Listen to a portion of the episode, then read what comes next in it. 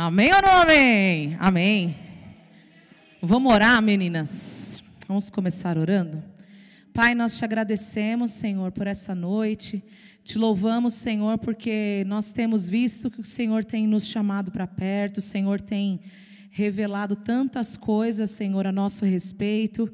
O Senhor tem descortinado, ó Deus, os nossos olhos, a nossa verdadeira identidade em Ti, Senhor os nossos talentos, Senhor, os dons que o Senhor colocou sobre nós.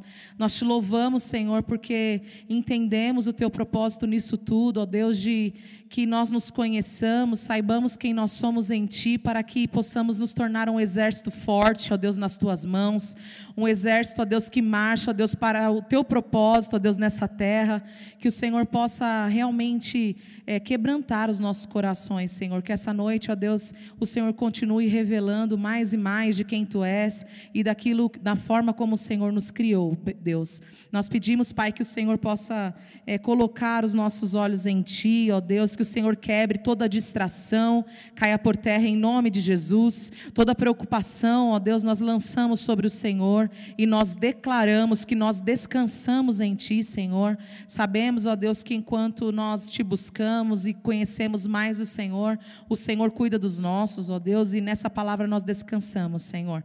Pedimos que o Senhor traga suas filhas em paz, essas que estão vindo, que elas possam, ó Deus, entrar no mesmo propósito, Senhor, em unidade de propósito, Deus, nessa noite. Capacita a vida da Silvia, Senhor, que ela seja, ó Deus, que ela receba unção nova, Senhor, é óleo fresco sobre a vida dela, Pai, que o Senhor dê entendimento e sabedoria, Pai, que o Senhor possa usar a tua filha, Senhor, como boca do Senhor nessa terra, Pai, que nós possamos estar atentas a tudo aquilo que o Senhor deseja nos falar e que nós possamos ter um coração ensinável na tua presença, Senhor, que nós possamos nos sujeitar à tua palavra, Senhor, e viver de uma maneira diferente, que agrade o teu nome, que louve o teu nome, Pai. Nós te damos glórias em nome de Jesus. Amém. Glória a Deus. Olha só, estamos caminhando para o fim, hein, desse tema.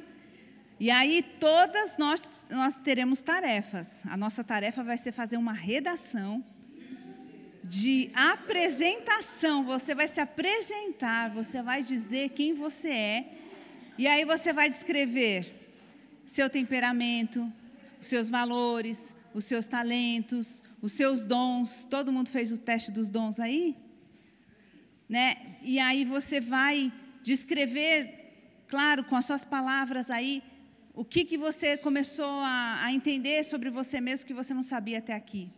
E eu peço a vocês, por favor, para com falsa modéstia. Nós vamos ser atrevidas. Em nome de Jesus, não é?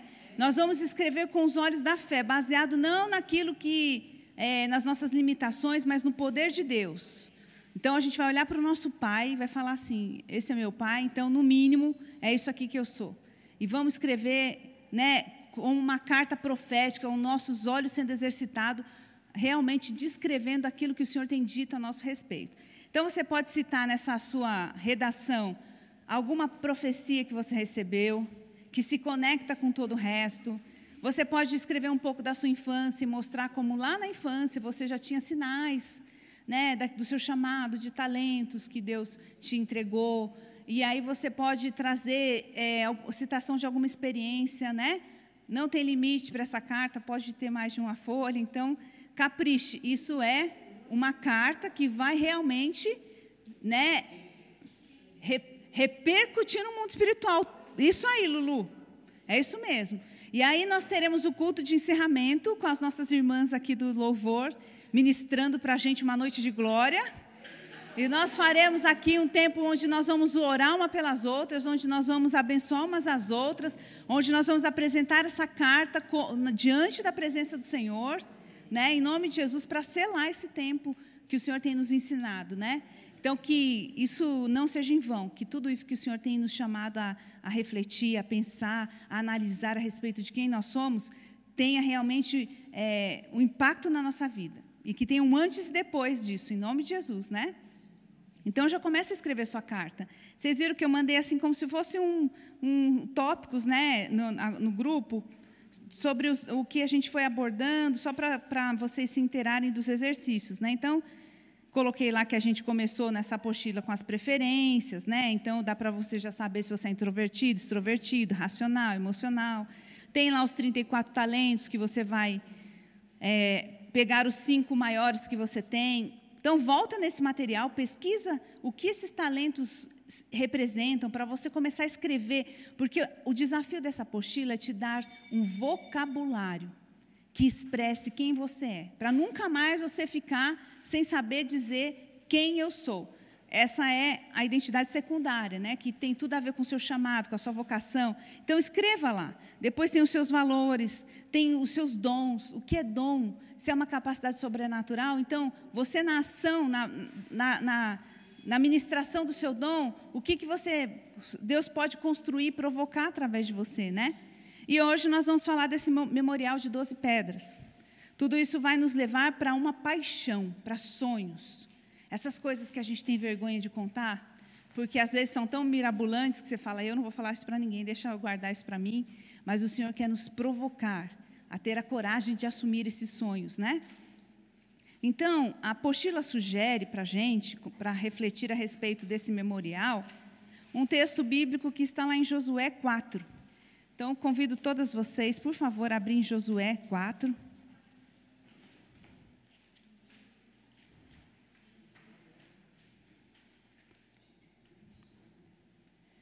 Josué 4.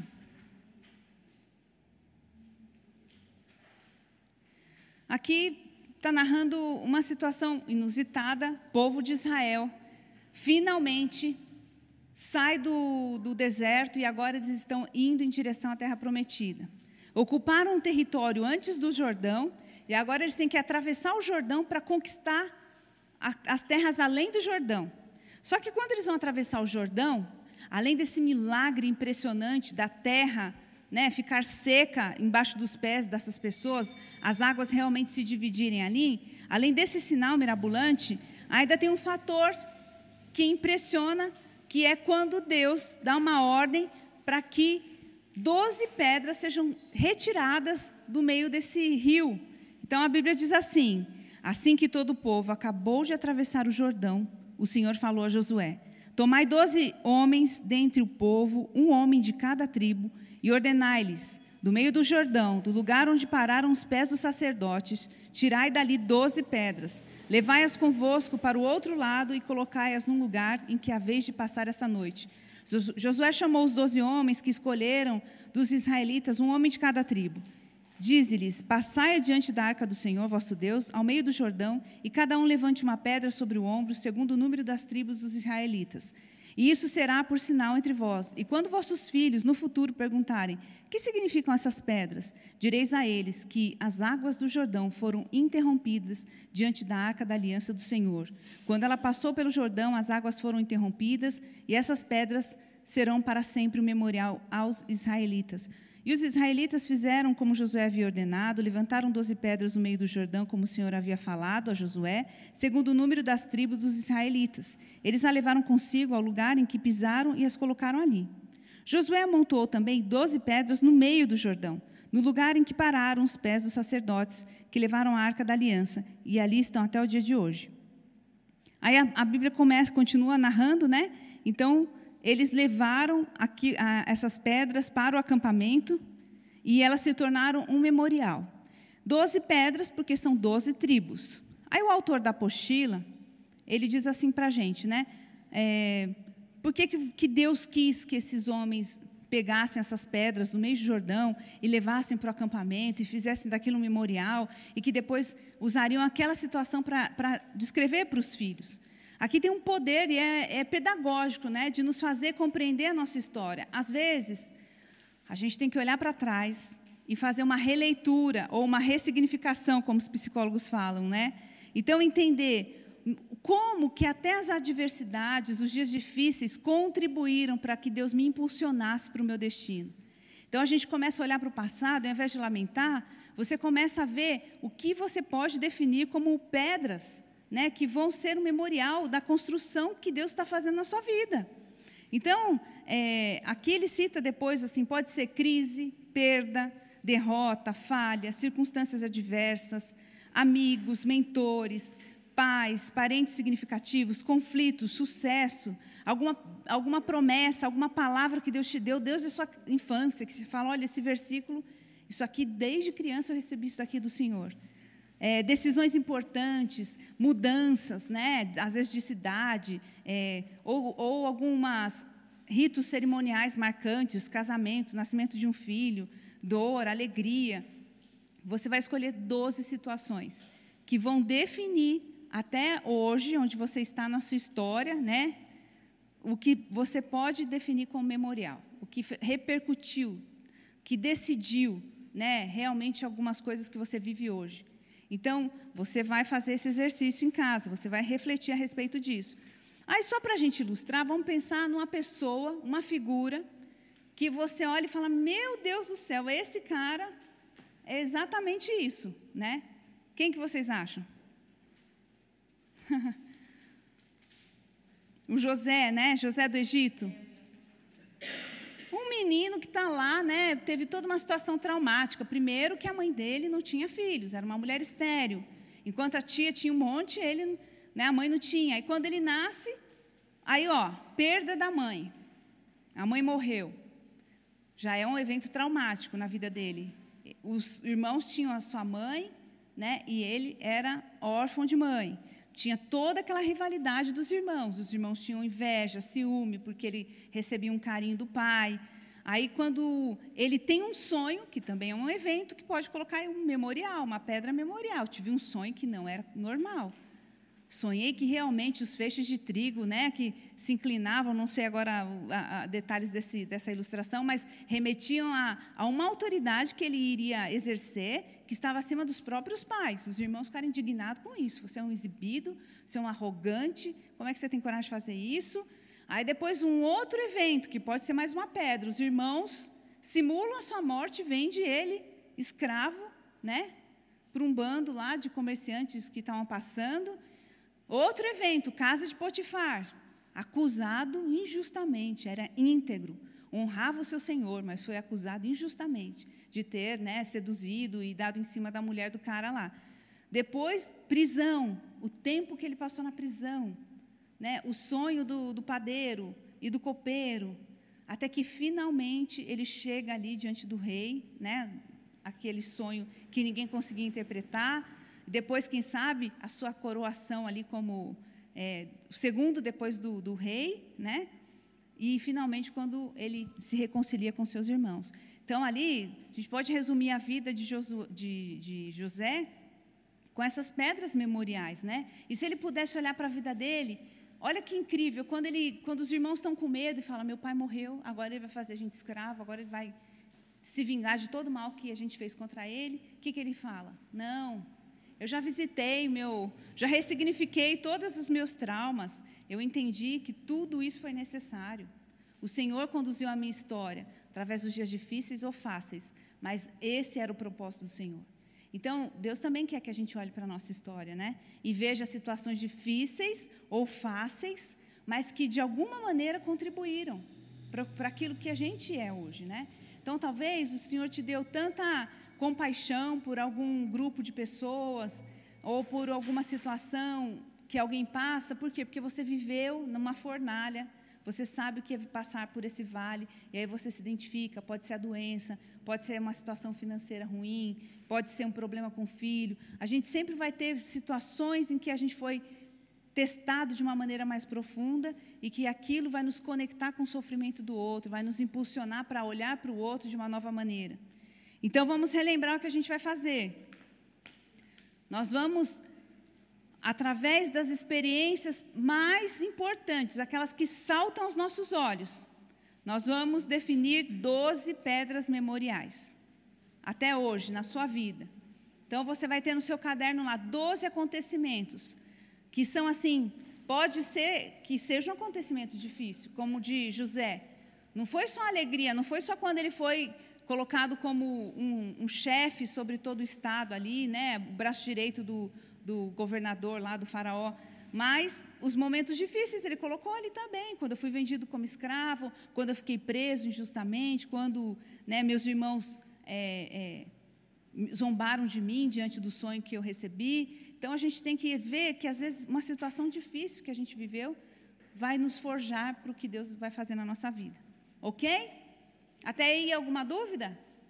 Entenderam as pedras memoriais aí? E aí, então essas são as nossas tarefinhas, hein? Lembrando as meninas que chegaram agora, que nós vamos já comecem a fazer essa redação, onde você vai descrever tudo aquilo que a gente abordou, temperamentos, talentos, valores, né? É, é, e a gente vai começar a escrever com maior, os maiores adjetivos possíveis. Caprichem, né? Façam uma descrição profética. Como, peça para o Senhor falar como o Senhor me vê. E ele vai falar. E aí, aquelas que desejarem ler, a gente pode fazer nesse culto, que vai ser o culto da, da vitória. aquelas que querem ler, podem ler, tá bom? Aí, se a gente for um pouquinho mais para frente da apostila, a gente vai ver assim que ele aborda é, algumas questões que não são só pessoais. Então, assim, o que te incomoda da porta para fora da sua casa? Hã? É, 37. Isso, esse é outro exercício já. É que a gente vai já preparando aí a mente para a gente dividir as salas, que hoje a gente vai dividir, que as meninas estão tudo com saudade, né? Então, a partir da página 37, ele começa a falar assim: olha, agora você vai começar não só a pensar na sua crise, nos seus medos, na relação ruim que você teve com seu pai, nos traumas que você viveu, mas olha para o mundo ao seu redor, para a sociedade, o que, que te incomoda? O que tira você do sério? O que realmente convida você assim para opinar e, e pensar em, em, soluções, o quê? Então, a ideia é te provocar para isso. Você pode falar assim: ah, eu odeio que maltrate crianças. Nossa, se eu ouço falar no jornal de injustiça com criança, isso me tira do sério. Ou você pode falar assim: eu não gosto como as pessoas se alimentam hoje. Né? Ah, a alimentação tem que ser nutritiva. Então, ou você pode falar né? Ah, eu quero que todo mundo tenha acesso à igualdade, à educação de qualidade. O que queima meu coração é quando eu ouço falar de, de crianças que não têm acesso a uma educação de qualidade. O quê? O que que te tira do sério? Ou você pode falar assim, ah, eu sou muito empolgada com o belo com, a, com, a, com, o visual, com a beleza. Então, se eu vejo um lugar feio, mal cuidado, já fico pensando como ele poderia ser mais bonito, como ele poderia ser mais elaborado, como a beleza daquele lugar poderia trazer vida, impacto para a comunidade. Você tem que pensar o que te incomoda aí fora. Então, você avalia aquilo que, quando alguém vai conversar com você, te tira do sério. Igual hoje no meu trabalho. Falar de ideologia de gênero, para mim, me tira do eixo, eu fico realmente perturbada e ah, depois me arrependo. Mas o que, que te incomoda demais? Por quê? Porque geralmente aquilo que te incomoda demais tem a ver com seu, sua vocação, tem a ver com o seu chamado, tem a ver com o seu futuro, com o seu destino. Então, se não te incomoda a um ponto de realmente tirar a sua paz ou te deixar sonhando acordado, então não é, não é bem, a, talvez não seja a sua vocação. Mas se é uma coisa que você fala, nossa, isso aqui para mim, olha, se eu pudesse, só falava disso. Então pense um pouquinho a respeito disso, né? Então ele está aqui nos provocando quando ele fala é, para fora, visão geral, né? Então ele fala: você já viu o que está acontecendo na televisão, né? De tudo que está se falando, o que está se passando ao seu redor, o que está acontecendo aí? Não só na sua casa, não só no seu núcleo familiar, mas no mundo, o que realmente te empolga, o que realmente te provoca, o que causa em você um desejo de ação, o que faz com que você reflita, o que faz com que você pense em soluções, que tira o seu sono, né? Então a gente precisa pensar que muitas vezes o Senhor vai nos chamar para ser uma resposta ao caos que está aí fora. Né? Não é só aqui dentro da igreja, não é só na nossa dinâmica eclesiástica, não é só dentro dos do, do, do nossos muros, né? Religiosos, mas o Senhor pode nos chamar para ser uma resposta ao caos que está aí fora. Então é hora da gente começar a se avaliar e perceber o que, que nos provoca tanto, o que realmente tira a nossa paz. Né? Pode ter gente que sofreu uma enfermidade tão grande, e essa enfermidade é um memorial na vida dela, e ela fala assim: ah, eu não me conformo com a saúde pública desse jeito, então o meu objetivo é fazer com que a igreja providencie uma, um veículo de transporte. E aí a gente vai lá levar os pacientes do nosso bairro lá para as clínicas, porque esses hospitais que são assim de, de, de tratamento, eles são, não são aqui, né? E aí eu quero muito oferecer para essas pessoas uma água gelada, um lanchinho da tarde, trazer ela em segurança. Ó, tem uma igreja da Zona Sul, da Zona Leste, lá na região de São Mateus, que a igreja ficou pensando o seguinte: como é que a gente pode ajudar nossa, nossa comunidade aqui? Como é que a gente pode provocar um impacto? Aí eles falaram: olha, parece que é muito difícil o pessoal ir para os hospitais, são distantes. Às vezes tem gente que está realmente numa situação bem é, fragilizada, aí pegar ônibus, lotação, é, um Uber ou um táxi é muito caro. Então a gente se organizou como igreja e resolveu comprar uma perua, uma van e aí a igreja fazia os agendamentos com a comunidade, né, do, dos dias lá que tinha tratamento médico, às vezes até essa questão do rim, né, como que faz aquilo lá, Hemodi, hemodiálise. E aí a igreja levava, né, para o hospital, o motorista ficava ali, levava a pessoa de volta para casa dela, né? Então, olha que maravilha. Essa, essa pessoa fala assim: vocês não sabem quem que me ajuda, que me leva para o meu tratamento lá? Uma igreja aí, eles têm uma, uma van me pega aqui em casa e me traz de volta. Então, alguém se incomodou, alguém pensou, puxa, eu, eu fui para o hospital aquele dia, foi tão difícil, né? Quem sabe tem um cooler lá dentro do, da van, cheio de água gelada, a pessoa está cansada, fica duas horas para ser atendida. Hã? Não, tem que ter todo um, né? Tem que pensar em tudo. Aí já tem um lanchinho esperando, que a pessoa até chegar em casa é longe, muito trânsito, ela já come, já fica, ah, que bênção, né? Então, assim, às vezes, a gente se colocando na, no lugar do outro, percebendo ali a dor do outro, a gente vai ter mais né, facilidade de pensar numa solução, numa resposta.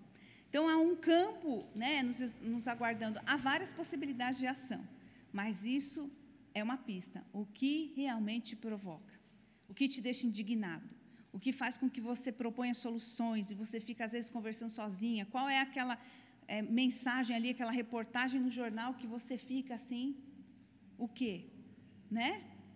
De repente você gosta de organização. E aí, não tem uma menina, ela é, acho que ela é russa, mas ela está nos Estados Unidos, ela faz faxina gratuita para quem está em quadros de depressão. Então, ela entra em umas casas assim que você fala, meu Deus, pensa numa situação assim horrorosa de lixos, muito lixo, muita sujeira, que ela tem que tirar as crostas assim com umas espátulas, mas aí ela, ela limpa com uma alegria aquela casa. E ela sempre fica falando, não julgue, as pessoas estão doentes, elas não chegam nesse, nesse buraco porque querem, e aí sacos e mais sacos de lixo, e tira tudo, e deixa tudo limpinho, e a pia, ela tem uns produtos específicos que ela deixa brilhando até a torneira. Aí quando ela sai, a casa está todo um brinco. Por quê? Porque ela fala, meu objetivo é organizar. E vocês duvidam que essa organização dela impactou profundamente a vida dessas pessoas? Imagina essa pessoa, ela não gosta de estar na sujeira, mas ela não consegue reagir. Aí alguém vai lá e limpa a casa dela de graça, e quando ela chega lá, é muito legal. Às vezes eu passo alguns minutos vendo esses vídeos. Eu acho incrível isso, né? Hã? Já quer se candidatar, ó, a Cris já quer se candidatar. Ai, a, a, minha sogra já falou que ela, a casa dela está disponível. Ai, meu Deus. Hã? Ah, não, a Cris falou que alguém pode ir na casa dela limpar. Deixa eu corrigir aqui. Pronto, se alguém tiver esse desejo no coração, né? Então a pessoa pode olhar uma casa toda suja, bagunçada e falar: não, nossa, eu vou pôr ordem nesse caos aqui, vou ajudar essa pessoa, né? Tem gente que ama a questão de educar, ama a né, educação, homeschooling, né, como nossa irmã, e vai estudar e vai pensar como que a gente pode, né, oferecer um ambiente dentro de casa onde o filho possa ser disciplinado, ensinado, corrigido e tudo mais, aprender mais rápido. Então, gente, os, a, os lugares para onde Deus pode nos atrair e a gente cumprir através disso nosso propósito são os maiores possíveis. Por isso que agora a gente vai para as salas e a gente vai ter esse momento de refletir, de falar. Mesmo que seja uma besteira, fale a respeito. Talvez quando você falar, a sua irmã que está do seu lado vai falar assim: Nossa, mas isso é maravilhoso. E aí você vai começar a entender que de repente Deus está te chamando desde a sua infância para trabalhar, para entender o seu destino. Hoje o nosso objetivo é falar de sonhos, paixões. Paixão não é algo sem intensidade, não é algo sem muito desejo, muita determinação, não é algo sem decisão. Paixão é alguma coisa que realmente, sabe, é assim, nos, nos sequestra. Então vamos falar de coisas, por mais impossíveis que sejam, vamos nos arriscar a falar sobre isso. Ah, o meu, meu sonho desde criança era isso, mas por mais difícil que seja, por mais improvável, vamos falar. Amém? Alguma dúvida então? Então não esqueça de já começar a elaborar as redações, né? E aí vocês vão fazer aí os exercícios das 12 pedras memoriais e vamos subir para falar de sonhos, amém? Então vamos lá.